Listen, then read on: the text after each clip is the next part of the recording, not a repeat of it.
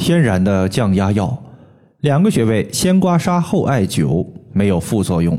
大家好，有位朋友他说之前和冯老师咨询过我老爸的情况，我老爸之前因为高血压问题一直在吃降压药，后来因为他的肝脏区域出现了不舒服和疼痛，就去医院做检查，后来医生说我老爸的肝不太好，最好是少吃点药。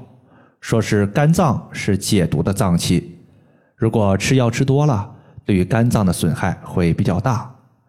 于是呢，我就向冯老师求助后，得到了两个穴位。经过近两三个月的坚持，现在情况好了很多。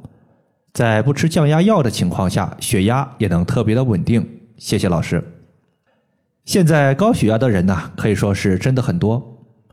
有的时候，冯老师会开玩笑的说。其实很多人他不是高血压，而是被高血压的。就是说，有时候血压稍微高一点，其实也没什么，身体它会自动的调节。但是很多人一听高血压或者是血压偏高了，就急急忙忙的到楼下的药店去买降压药吃，结果呢，一吃就停不下来了，最后就真正成了高血压的患者。每天我的微信上。他都会收到很多朋友的咨询，其中肯定有关于高血压怎么调理的问题。就比如说，今天有位朋友他留言说：“我爸爸五十多岁了，有高血压四五年的时间，也吃了整整四五年的降压药，虽然血压控制的不错，但身体却越来越差，总是觉得乏力、没胃口，脑子也不太好使，一想问题就觉得累。”整天晕乎乎的，很明显，这就是吃降压药所带来的副作用。其实我们在生活中，在调很多病症的过程中，很多西药它都有副作用。比如之前呢，我就见到了一个抑郁症的患者，他自己呢是位农民，在吃药之前，他们家种了大概有十多亩的地，整个人干起活来可以说是风风火火，特别有精神头。自从吃了治疗抑郁症的药物之后，现在呀，整天是没精打采的，啥事儿都提不起精神，啥事儿也都不想干。之前种的地也都全部送人了。所以啊，对于刚刚发现的高血压，最好还是先从食疗和经络穴位入手，实在不行再考虑中药，最后再考虑西药。这个患者的高血压主要就是通过两个穴位来解决的，一个是内关穴，另外一个是太冲穴。接下来呢，咱们先说第一个穴位，也就是太冲穴。太冲穴它作为肝经的原穴，也是肝病的反应穴位。你可以在晚上泡脚的时候，用自己的手去按揉第一和第二脚趾缝之间的一个位置。看看有没有明显的疼痛情况。如果说在第一脚趾缝中间有按揉疼痛的问题，说明你的肝脏情况可能不太好，可能有肝火过旺、脾气暴躁、情绪失控或者肝阳上亢、高血压的问题。俗话说，肝主疏泄，体内的气的疏通和排泄都是肝在管控。一旦气儿不顺，或者脾气大，肝气紊乱了，它就会在体内乱窜。你像有些朋友生气时感觉两个肋骨有胀痛，女性的乳房有刺痛感，它都是肝气郁结得不到疏泄的结果。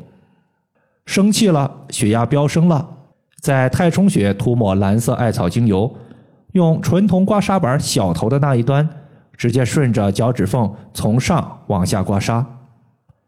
没有刮痧的条件，大家可以用手点按太冲穴两百到三百次，它也是有消气儿、疏肝理气、保护肝脏的作用。在刮痧和按揉之后，我们可以手持一点八厘米的石墨艾条，距离太冲穴三厘米左右，艾灸穴位三十分钟以上。这趟操作结束后，你会发现我们的肝阳之气会向着脚趾头的前端进行发散，此时。暴躁的情绪、发怒和抑郁的情况都会好很多。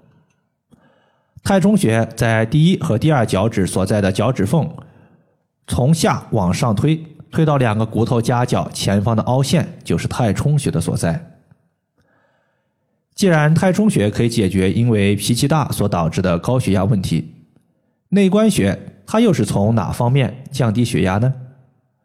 其实内关穴它是我们手厥阴心包经上的一个重要穴位，也是治疗高血压时的首选穴位之一。大家要知道，情绪易怒。会导致血压飙升。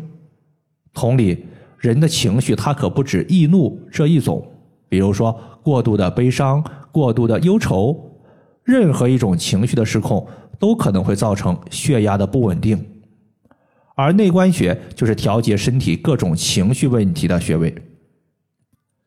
中医认为心主神明，意思是精神和意识都归心管辖，心。作为君主之官，是身体的君王。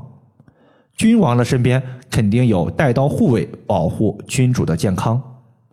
比如说，君王遇到行刺，身体的护卫就会代替君王和刺客进行搏杀。对于心脏来说，保护心脏的就是心包。心包和心脏是紧密相连的。我们通常认为，心包就是心脏外层的包膜。是沟通心脏内外气血通行的道路，所以当心脏遭受邪气和不良情绪侵袭时，心包会带心受过。